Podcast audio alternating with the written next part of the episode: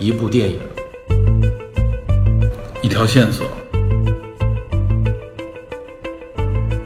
带您探寻电影中的科学与知识内核。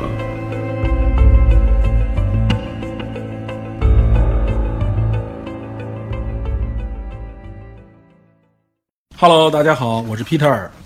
Hello，我是 Evan。啊、今天先给大家介绍个新的朋友啊，Evan。艾文是我的一个老朋友，也是大学老师教理工的，他同时也是一个历史爱好者，所以今天我们这一期电影侦探呢，请他来跟我们一起聊一期，呃，跟二战相关的战争电影。那今天我们这一期电影侦探聊的电影是什么呢？是要给大家聊一部诺兰的一部新片，叫《敦刻尔克》。呃，我首先说一下啊，今天我们这一期电影侦探非常特别，因为我们今天要谈的这部影片啊还没上映，在国内也就是中国这一边呢，据说应该是上映时间是在九月一号，所以我们今天要讲一部还未上映的影片，并不是因为我们已经看过这部电影啊，我们声明我们还没看过这部电影，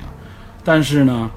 我们之所以觉得可以谈《敦刻尔克》这部电影呢，是因为首先这部电影讲的是这个真实的历史事件，二战当中著名的敦刻尔克大撤退。这个事件本身啊，并没有悬念，所以无所谓什么剧透与否。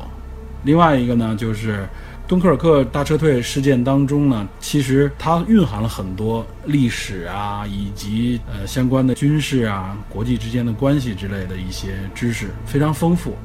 我觉得我们今天这期节目把相关的一些历史知识啊，相关的一些内容给大家系统的介绍一下呢，有助于我们九月一号的时候观看和观赏这部影片。是，首先我先声明一下啊，这个发行方肯定是没有给我们银子的。啊，对我们这个肯定不是说在人家的赞助之下，我们给人做预告和推广，我们这完全出于自己的一个爱好和兴趣吧。当初呢，Peter 找到我说让我跟他一块儿聊一个二战的题材，就是这个敦刻尔特，因为这个事件实际上是改变了欧洲战场的一个非常重要的一个转折点。又提到了一诺兰的影片，我个人看影片并不多，但是我觉得诺兰的影片一直是我比较关注的一个嗯，呃一对个题材。说一句题外话，这个艾文同学啊，也经常去欧洲，尤其是经常去德国，结合二战的一些历史，也参观过一些相当于是战争历史名胜，是吧？是的，是的呃，。敦刻尔克你去过吗？啊，敦刻尔克在法国我没去过，但是我我我确实我对德国还算了解一点，去的比较多我去过去过纽伦堡，专门看过希特勒的这个纳粹党部。呃，德国人对那段历史是非常非常清晰的认识。深刻清晰的认识，嗯对对，这我觉得这也是，呃，德国在这方面做得非常好的一点，这也被世界所认可。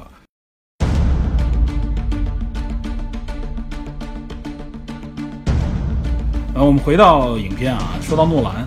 我相信很多电影爱好者都非常熟悉诺兰了。克里斯托弗·诺兰，这是他的全名。诺兰实际上是英国人，嗯，对吧对，他是土生土长的土生土长对英国人。诺兰简单一句话说啊，诺兰是我认为二十一世纪最伟大的导演，也是我最喜爱的导演之一。嗯，是的。我觉得这个评价算是非常的公允了，应该是。其实呢，呃，我个人看的诺兰的片子呢，虽然不算太多，但是几部片子，比如说像《星际穿越》，还有《盗梦空间》，给了我很深刻的印象。对我们系统介绍一下，先介绍一下诺兰啊。我们说几部大家都耳熟能详的影片。据说好像第一部真正意义上电影叫《Falling》，这个影片可能看的人比较少，但是他两千年拍的第二部影片，我相信就很多电影爱好者已经非常清楚了，就是《大名鼎鼎的记忆碎片》。啊，这部影片当时看完以后，我都不知道是这个诺兰这个导演，也不熟悉这个导演，但是这个影片真的是给很多人很深的印象，就是完全是一个这个倒叙的一个电影。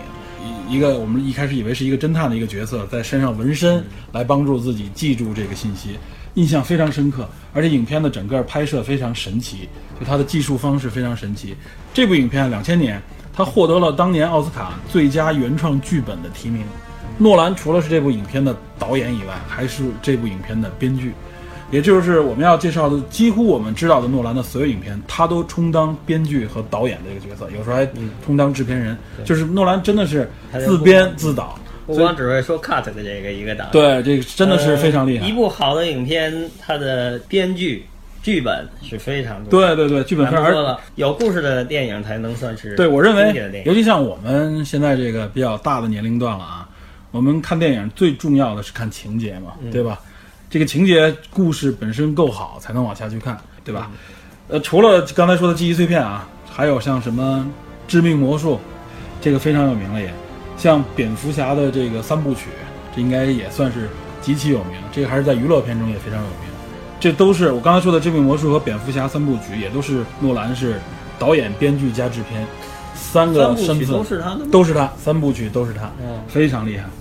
还有国内津津乐道的，对吧？成为这个烧脑神片的《盗梦空间》，嗯，这也我是是最喜欢的这个科幻片之一，是吧？嗯这个导演、编剧、制片全是他，这个太厉害了。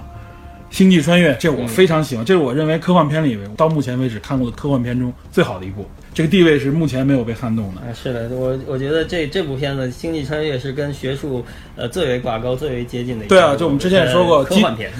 对我们之前是非常硬的科幻片嘛，因为它必定有一个大神在后面，就是基普索恩，这是在黑洞理论里边目前全球最有名的这个科学家了。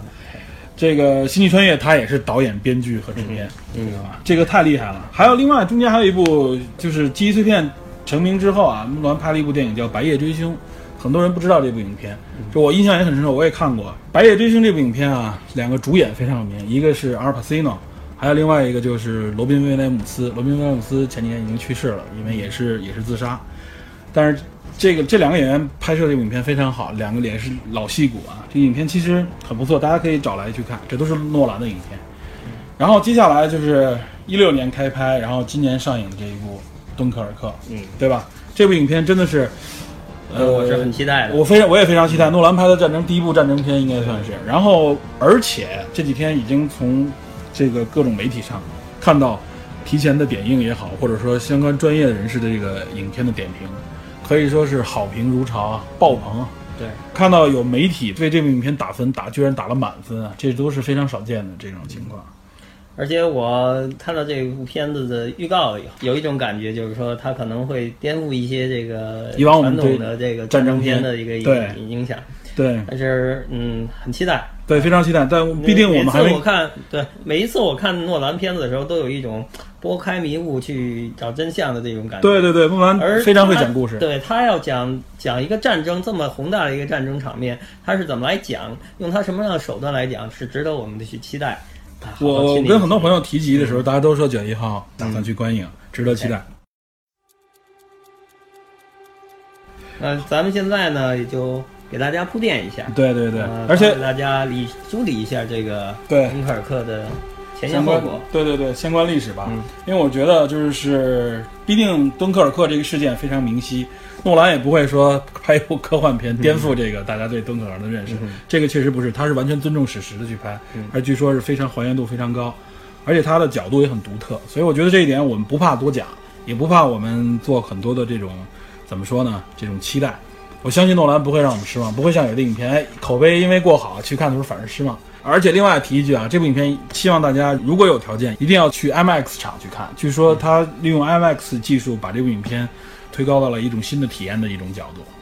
这个实际上是诺兰自己的一个突破。对对对，你看诺兰的前几部影片，实际上他不用 IMAX 来做，对或者说不用 IMAX 就能体验他的故事情节。对这次如果再加上 IMAX 这种震撼的效果，也许会有非常非常对，尤其是对据据说对战争的这种场面对这种还原非常的有嗯非常有价值。好，那我们说铺垫完说完诺兰，然后呢，我们也提及了他是要拍的这部影片。那么我觉得我们就进入我们这一次电侦探这主要环节，就是我们来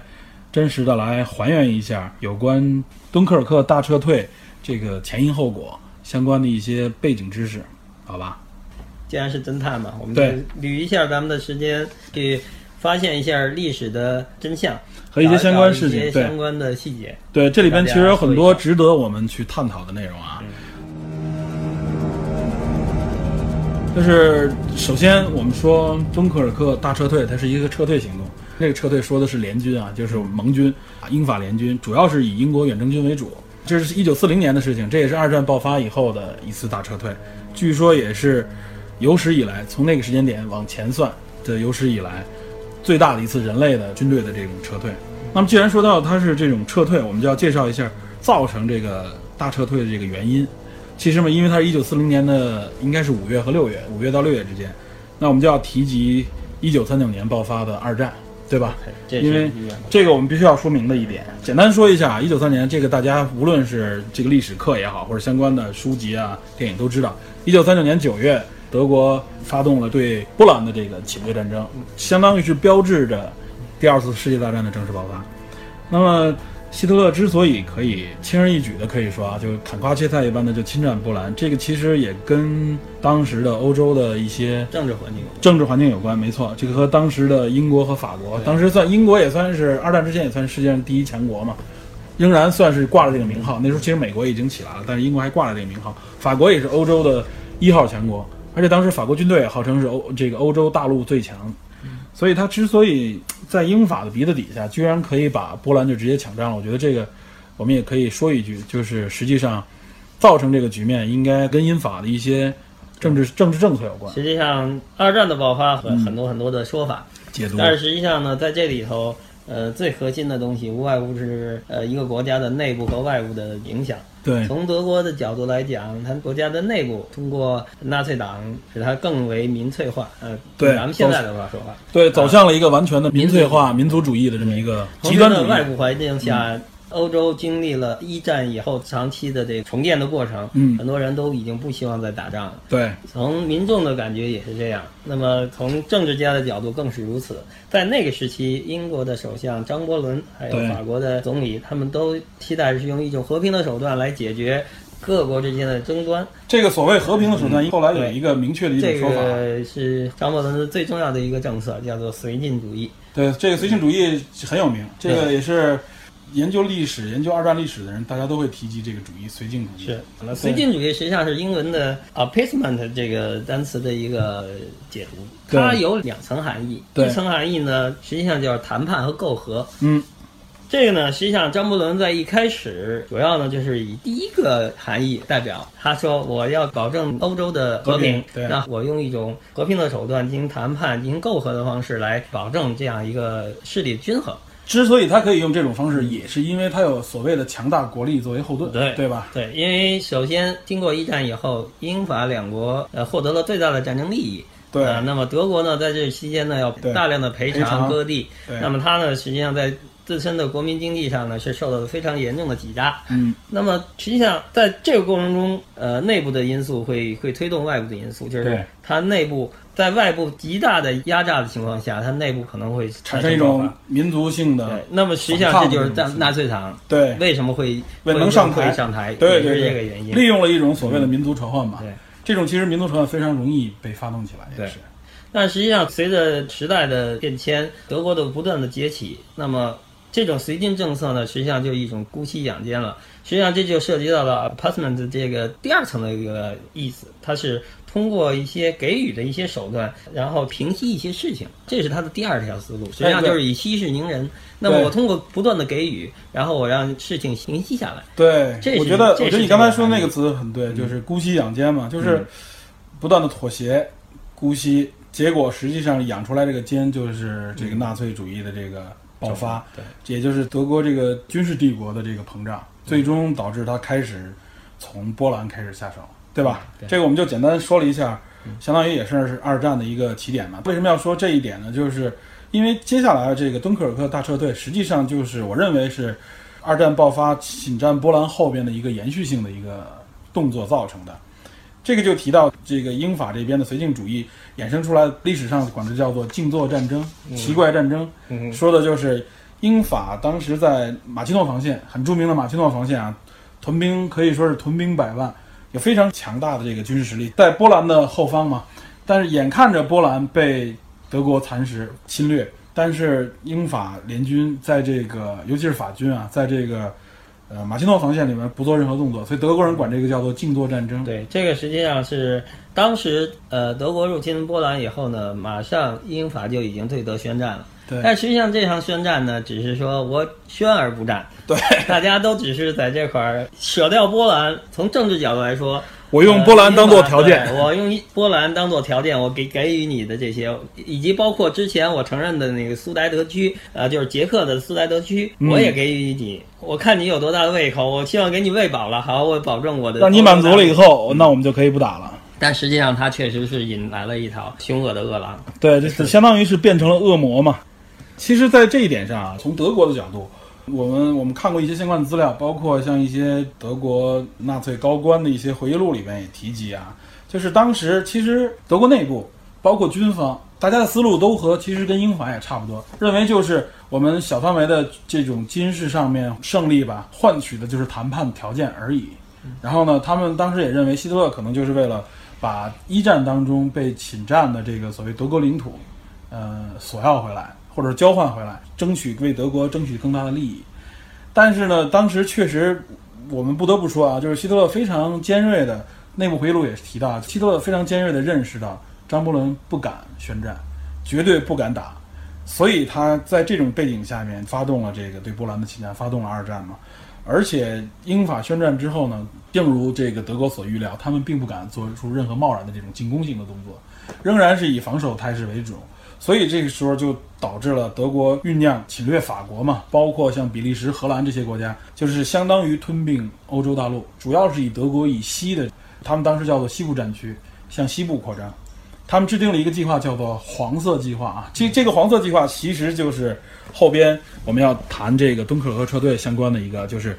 呃，因为他们这个黄色计划打算侵占这个法国、比利时等地区，所以最后导致了英法联军的敦刻尔克撤退。但这个黄色计划实际上是在这个计划制定之后，好像因为一个德国军官的这个德国一个传令官的一个飞机迫降，降落在比利时而泄露。这个时候，英法联军已经知道了这这是个黄色计划很意。外的一件事。对对对，因为这个意外啊，这个我们提两句。因为这个意外，最后导致什么呢？导致黄色计划基本搁浅。嗯，其实英法因为获得黄色计划嘛，知道了这个德国的这个整个战略意图和它的主攻方向，所以从马奇诺开始向北延伸，将整个针对德国的这一条线，可以说是已经严阵以待，准备迎接德国的这个进攻。然后德国也是在这种情况下呢，军方实际上这个时候就我们就要提一个德国涌现出来的一个二战里边可以说是三大名将之一的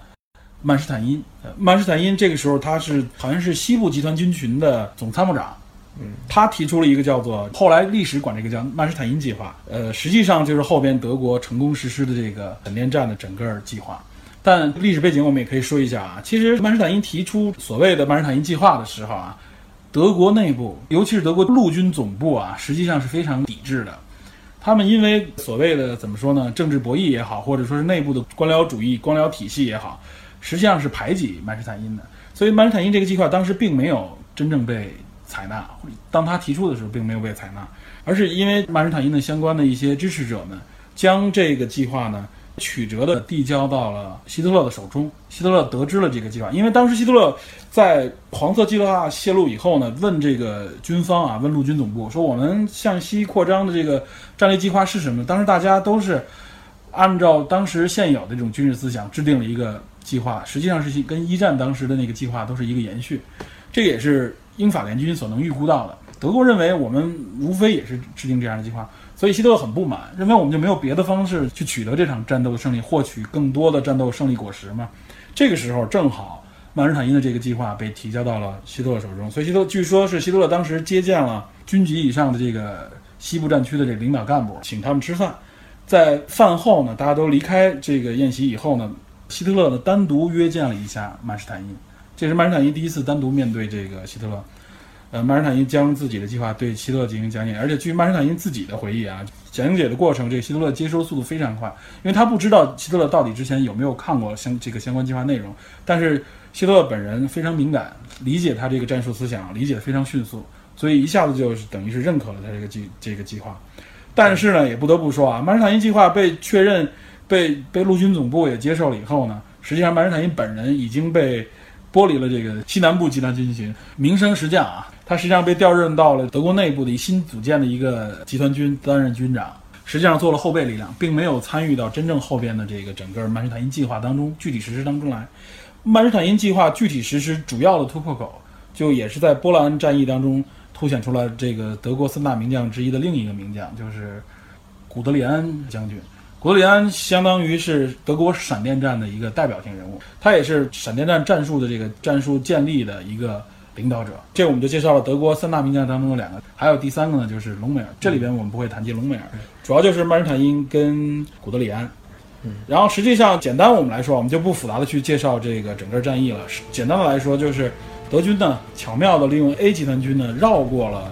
这个马奇诺防线，没有直接进攻马奇诺防线，也没有从其他的地方预估的地方去发动这个战役，而是从阿登山区这整个山区，让这个装甲部队从山区路过，对，侵入到欧洲内陆来。对，其实这个点啊，就是跟黄色计划泄露很有关系。对因为黄色计划一开始的这个计划呢，实际上并不走阿登山区的。对，它呃被泄露了以后，泄露之前的计划呢，实际上是通过这个右翼啊，通过比利时的中部，然后而后转向西南，直指巴黎方向，然后进行对吞并。这也是一个相对来说保守的一个对，是一个非常保守的一个一个计划。正因为它被这个泄露了，那么实际上曼施坦因呃他提出了这个呃黄色计划的修改这个计划，对。哎，啊。直接呃出插入。卢森卢森堡向对斯尔当方向去走。其实说实话啊，我们这里必须要还原真实的历史啊。这个并不像一些文艺作品里面、电影里面所表述的，好像英法联军就是窝囊废，完完全全无论是从战术力量，还是从战略方面，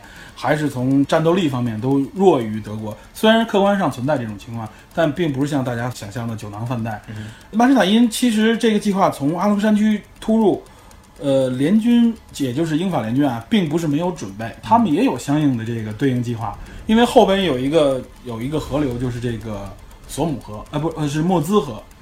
莫兹河对于大家知道，对于装甲部队来说是一个怎么说呢？是一个阻挡前进的一条防线，因为有大河在嘛，欧洲地区河在河流纵横。对，在早期的这个装甲兵理论里头呢，对这种河流纵横的地段呢是不适合这个装甲甲兵呃对对骑的，对，没错。嗯，这是很有很大的这个技术而且而且英法联军在莫斯河的相关地段也有防备力量，只不过呢，在之前整个这条方向，如果有地图你会看到啊，就沿着这个法国的东侧，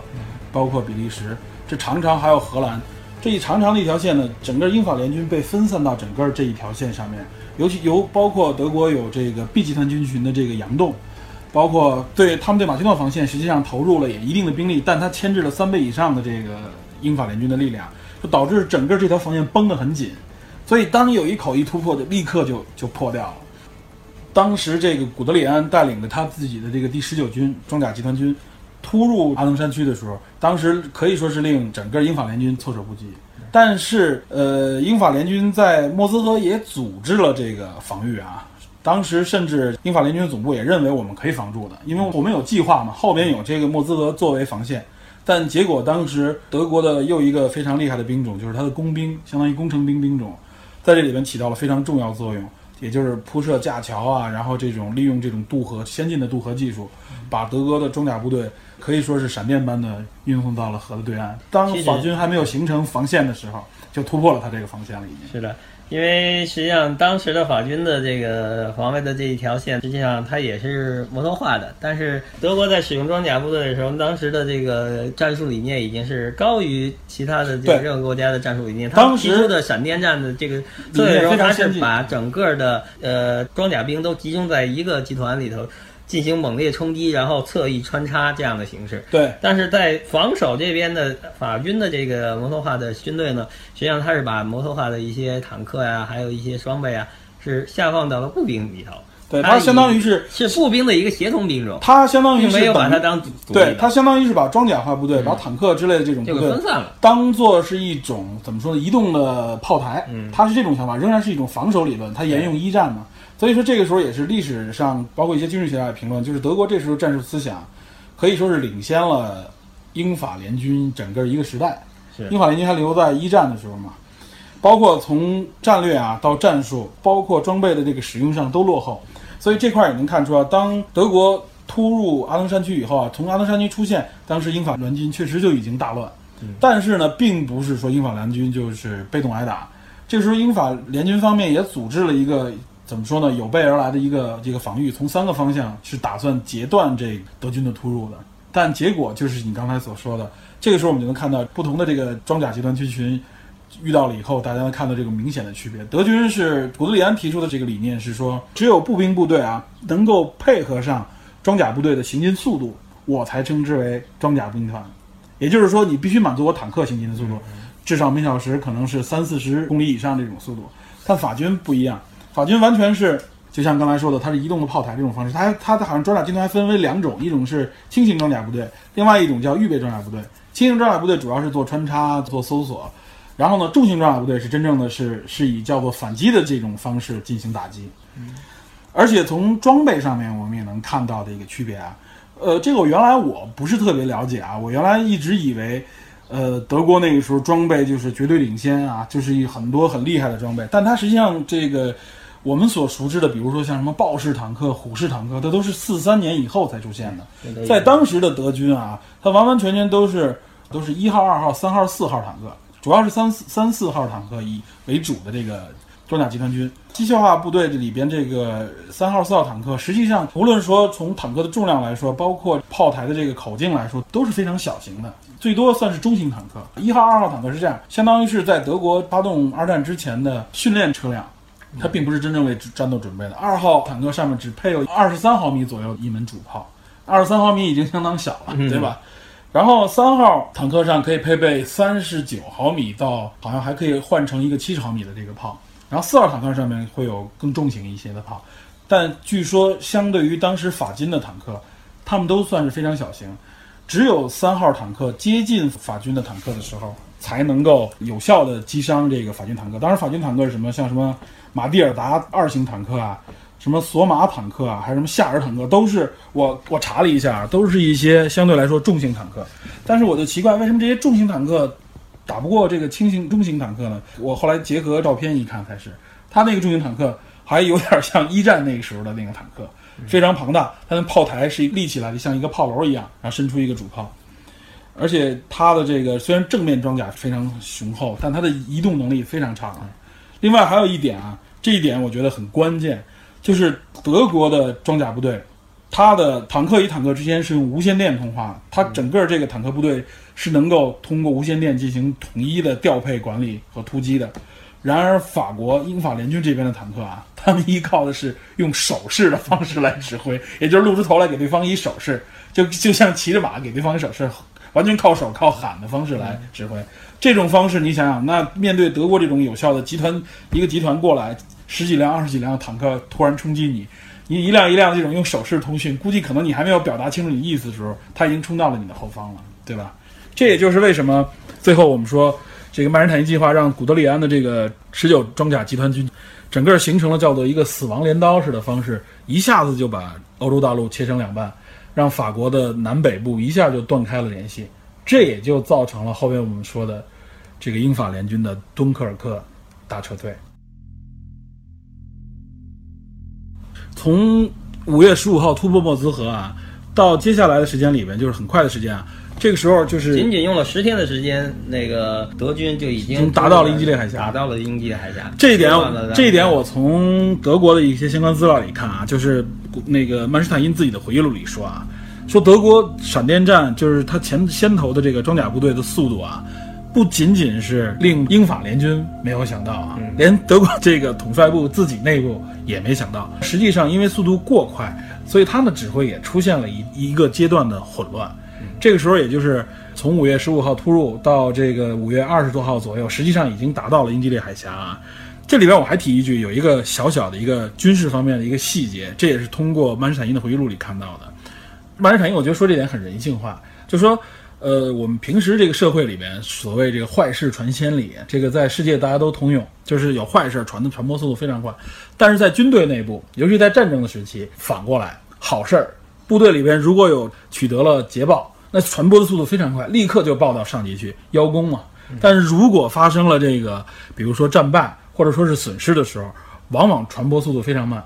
这个战前指挥官或相关的这个指挥官要等一等，希望能够有好的消息的时候再上报。其实这个我们可以理解啊，所以也是这个原因。呃，阿登山区被突破以后啊，可以说是不断的有这个损失的报告，但是这个传播肯定是受到了这种观念的限制。造成了英法联军目前被德国突破到哪里，形成了什么样的这种压力都不完全清楚。所以这个速度真的是令大家没有想到，像一把镰刀，一下子就切割到了这个底部，相当于切到英吉利海峡。战争嘛，首先是我我要打的是后方。对，如果我的后方都已经被别人切断了，那我的对我的这个援军都没有，我的我的前线都没有了。对，那我的前线后面都是四面包围，那么这时候陷入绝境的这一方，往往都会混乱。对，这我记着，呃，法国自己当时的这种相关回忆的记录也有啊，就是在巴黎。当时十几号的时候，五月十号以后了，都已经是啊，在巴黎还是灯火辉煌、灯火通明的这个夜间，酒吧呀、咖啡馆啊、舞厅啊，都是像以往一样营业啊。但突然，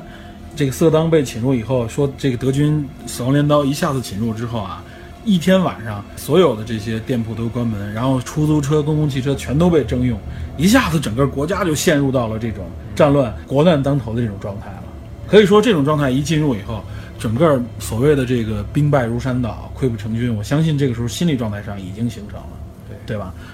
然后这个时候，英国已经在五月十九号的时候啊，就是五月十号爆发阿登山区突破，五月十五号突破莫兹河，到五月十九号的时候，英国就已经预知到说这回我们这个远征军肯定是完全溃败了，必须要撤离于欧洲大陆，就开始准备制定那个著名的撤退计划，也就是敦刻尔克撤退的这个计划，叫做发动机发电机计划。啊，发电机发电机计划，对，嗯。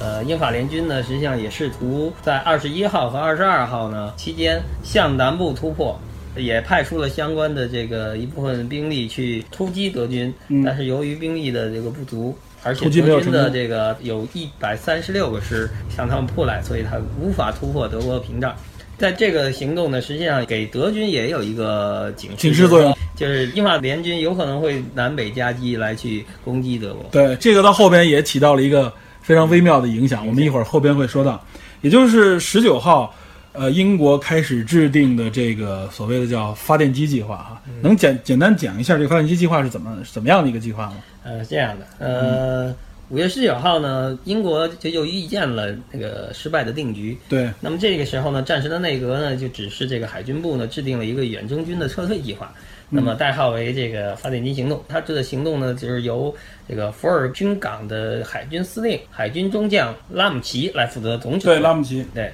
他呢要计划从法国沿岸的加莱和布伦，还有敦刻尔克三个港口呢，等于是一开始计划三个港口，对，三个港口要撤离四十万的英法联军呃英法联军。嗯，他之前计划的时候是每天呢撤离一万人，同时呢也集中了三十艘渡船和十二艘扫雷艇。在这个过程中呢，在二十六号的时候，当发电机行动要真正实施的时候，他们已经发现加莱港和布伦已经被德军攻破啊。那么，他留给英军横渡英吉利海峡的只有敦刻尔克这一个港口了。对，哎，这一点说到五月二十六号啊，中间发生了一个，在五月二十四号的时候发生了一个奇怪的事情。嗯，对吧？这个是奇怪的事情，也是整个在敦刻尔克事件当中起到了一个转折点的一个作这。也是对被历史学家、军事学家所所所议论最多的一个的一个一点。对对对，这也成为了一桩公案嘛。这个我们要说一下啊。你刚才提到加莱港和布伦港都已经被德军侵占了，但为什么敦刻尔克港没被德军占领嘛？而且当时我记得说了，是古德里安命令的第十坦克师向敦刻尔克进发，但怎么就这把镰刀怎么到敦刻尔克的就慢了呢？实际上，这把镰刀呢，在呃距离敦刻尔克还有十四公里的行程的时候，突然突然接到了德国的元首元首的命令，让所有的部队要停在叫做哈运河沿附近啊，不要让它突破哈运河，因为过了哈运河以后呢，那就进入到敦刻尔克的这个水网交错地带。嗯，嗯，至于希特勒为什么要下达这个命令，有多种解释有多种解释，咱们可以待会儿来去说。嗯但是事实是这样。呃，由于二十四号的这个命令，古德里安的这个装甲部队呢，整整延误了四十八小时。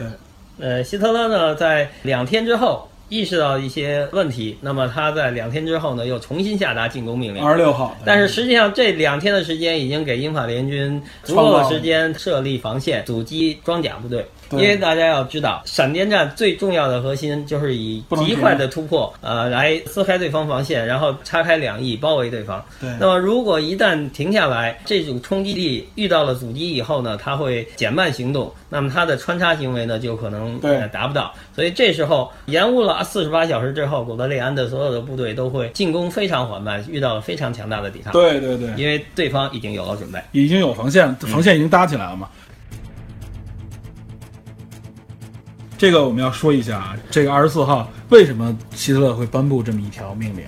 本来呢，从二战爆发以来啊，德军在战术执行上面有是有一个优势的。这个我记着也有历史学家指出过，就是在军事战术实施的时候，德军这边是给一线的指挥员、一线的战斗单位以足够的命令空间，也就是德军这边颁布的指令。并不具体到整个的战术行动上面来，我只给你战略方向，然后具体的这个战术你自己把握，嗯，是给出这个光亮的。这样呢，也就是前线指挥官有一定的自由度，来结合现实情况，对，这就是咱们所谓的指挥官命令。对，根据现实情况去判断。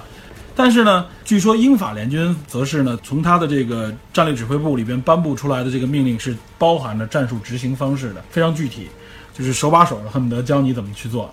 所以这也造成了英法联军在执行任务的过程当中，执行战术的过程当中，相对来说就滞后，战略滞后，他的这个反应也滞后。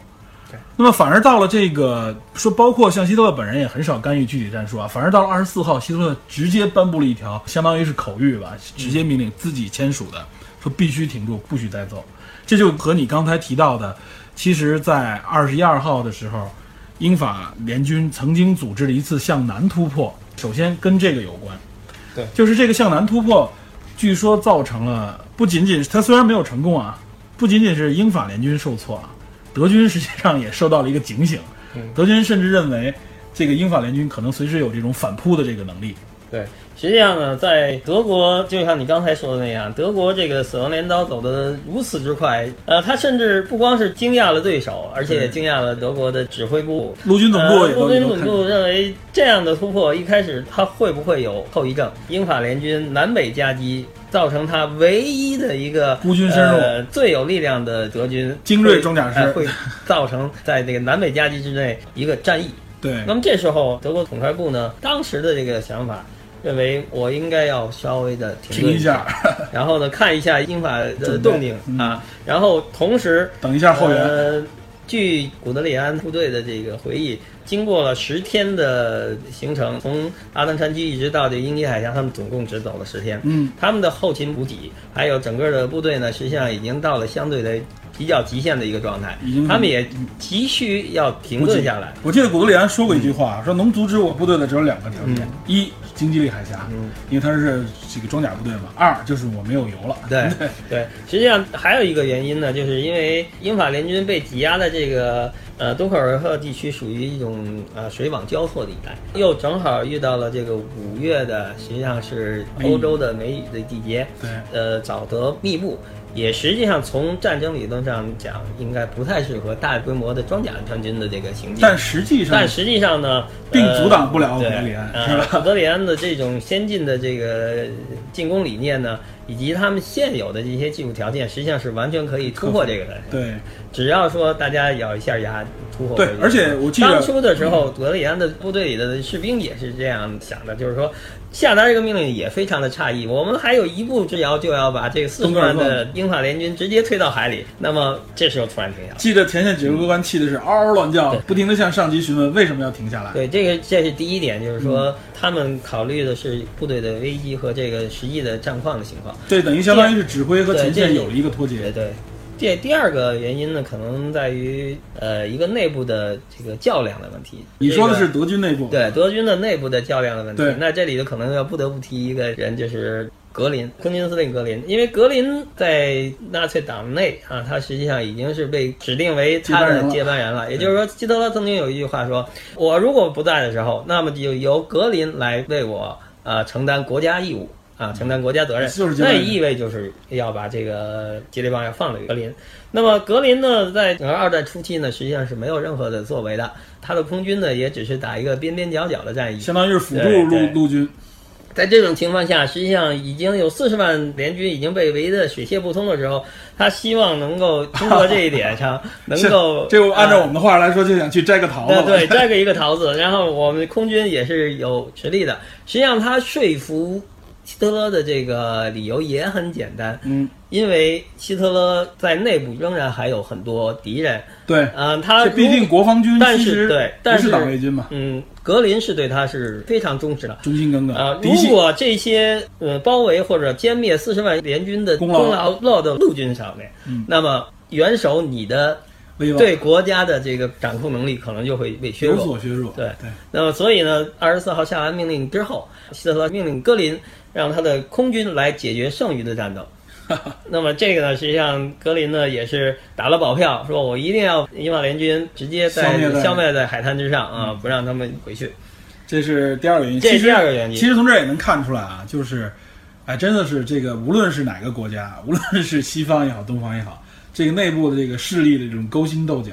这个人与人之间的这种政治关系，仍然是实际上主导着很多。就我们表面上看好像是重大的一种战役，实际上背后都是一些人性的一种是的博弈。一个国家，尤其是帝国主义啊，嗯或者说这军国主义，那个不论是德国也好，还是日本也好，它在二战期间都是一种极端的军国主义。对在这个军国主义的这个政府里头，军队之间的派系之争，往往是决定了政治之间的走向。不同啊的你会发现啊、在欧洲战场，德国呢会有空军和陆军之争；在远东战场，也就是日本会有日本的海军和日本的陆军之争，对，造成了很多甚至影响战略的对不很正确的战术，不能理解的地呃造方造成这些这个影响。对，好吧，那么实际上这刚才说的是第第二点原因。第三种原因呢，可能就是有一些政治上的考量。嗯，呃，因为实际上希特勒的野心也许并没有说我要吞并这个英格兰，对，一开始希特勒并不是要吞并全世界啊，他不希望把英国完全灭掉。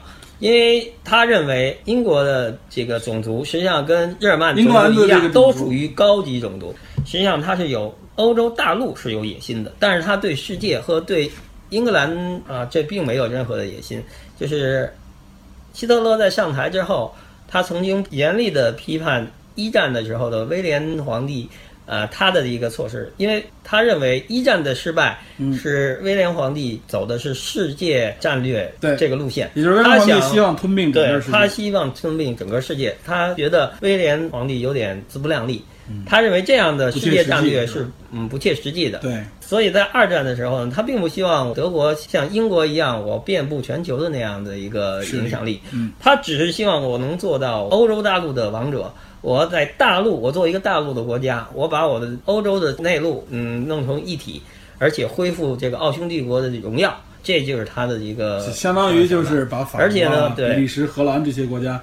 奥地利啊、卢森堡啊什么的，对，这样我要吞并下来啊、对是我的势力范围。对那么实际上，我要通过这个呃情况呢，再跟英国进行媾和。你呢？你英伦半岛你自己玩你自己的，我呢哎，你就在那里，你该干你的干你的，不要干涉我大陆上的这个行行动。欧洲就属于我了，就是对，嗯欧洲属于我。然后他这样东面还可以抵御这个红色的苏联，对，而且他也不希望和为了为了针对苏联，他也不希望说我彻底的和这个英国所代表的这个势力完全闹对掰。，实际上这就是为什么海事计划没有实施的这个原因，嗯也也有人推测是这样一个原因。对，但我觉得啊，这也是希特勒战略上的一个失败的一点。对。就这个时候，他不把英国当敌人，但这个英法英国已经把他当做死敌了，而且把他当做是世界的敌人了，已经。嗯这也可以说是一种政治诉求嘛。对，实际上在这里头，实际上也是一个政治考量，就是说一个国家，德国呢，它实际上是孤注一掷，要完成它的一个夙愿，就是占领大陆。啊、但是力量确实也不可能够及那么大，对，对。所以我就这么一点实力。那好，我呢只能期待我跟你媾和，然后一起共同对付东方，对，这个是他的一个思路。但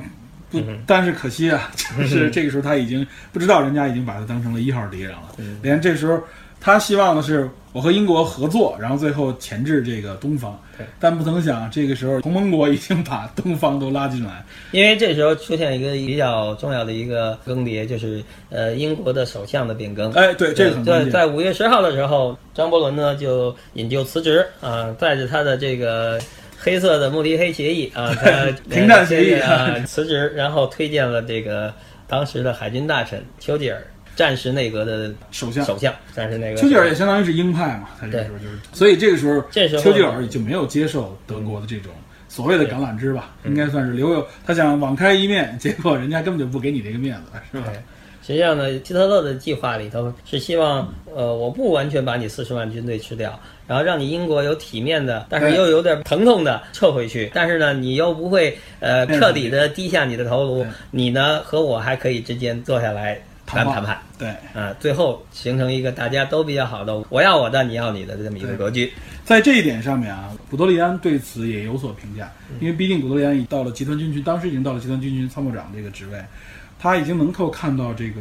政治方面的一些意图啊和战略。他这么评价希特勒，他觉得希特勒在战争爆发之前，包括战争爆发初期，真的是这个如有神助，各种政策只要他出场，都按照他的意图实现了。包括曼施坦因计划，也是完完全全符合了希特勒的一个预判。但是就是在最后这二十四号这个决定上面，他看到希特勒怎么说呢？不成熟和他的这个问题所在，就是一，他觉得在战术上面切记不可以动摇，不能说我执行任务的过程当中，因为一些风吹草动犹豫，不过按照原定计划去执行。因为实际上他已经两个岗都拿掉了，第三个岗再努，就像你说的，再努一口气，说什么我也能把它顺便的拿下了。但是这时候他停顿了。另外一个就是从政治角度上考虑，相对来说幼稚。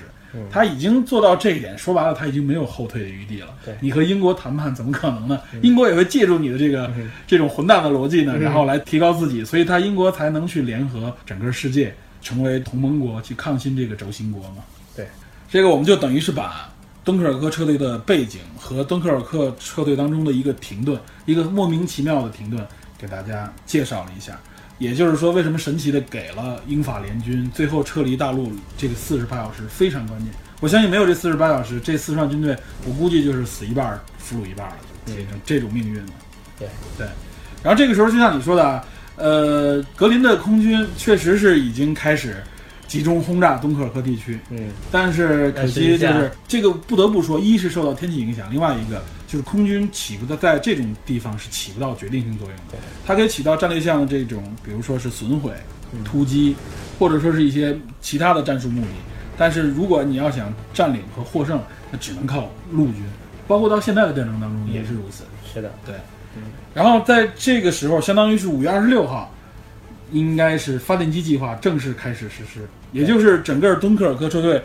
呃，官方记载的敦刻尔克大撤退应该是从五月二十六号开始。嗯，是五月二十六号晚上六时五十七分，一直持续到六月四号，等于是相当于将近九天的时间。对，实施了这一次大撤退。这时候呢，咱们可以看，如果大家感兴趣的话，看一下咱们的这个敦刻尔克的这个预告片，很明显的就是四十万士兵，嗯，然后有一个很沉重的九天。对，我要回家。对，这就是他的宣传语嘛。实际上，这个就是把整个敦刻尔克的形式留给这个英法联军的时间写在上面了。四十万人要在这九天里面撤离，这真的是一个世纪大工程，应该算是。这个可以说，英国制定了这个这个发电机计划也是非常厉害的，体现了也是他的一种管理能力，包括他的这种这个实施能力。对。纳粹德国的这把钢铁死亡镰刀，划过卢森堡。比利时突进两百多公里，直到法国北部的敦刻尔克港。四十万英法联军被挤压撤离至敦刻尔克的海边。此时，英国制定的发电机计划究竟如何实施？得以在接下来的九天内，将这四十万军人成功撤离欧洲大陆，穿越波涛汹涌的英吉利海峡，抵达英国本土。至今都可谓是一次不可能完成的任务。这九天里的每一天。每一小时，甚至每一分钟都极其珍贵，不容联军有任何懈怠。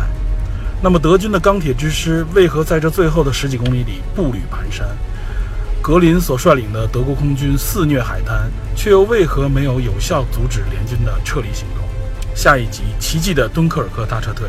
我们将为您详解英军壮绝高效的动员、管理与军事行动能力，并分析促成了这番奇迹是因为巧遇了怎样的。天时地利与人和，感谢您收听本期节目，请您继续锁定电影侦探，我们下集再见。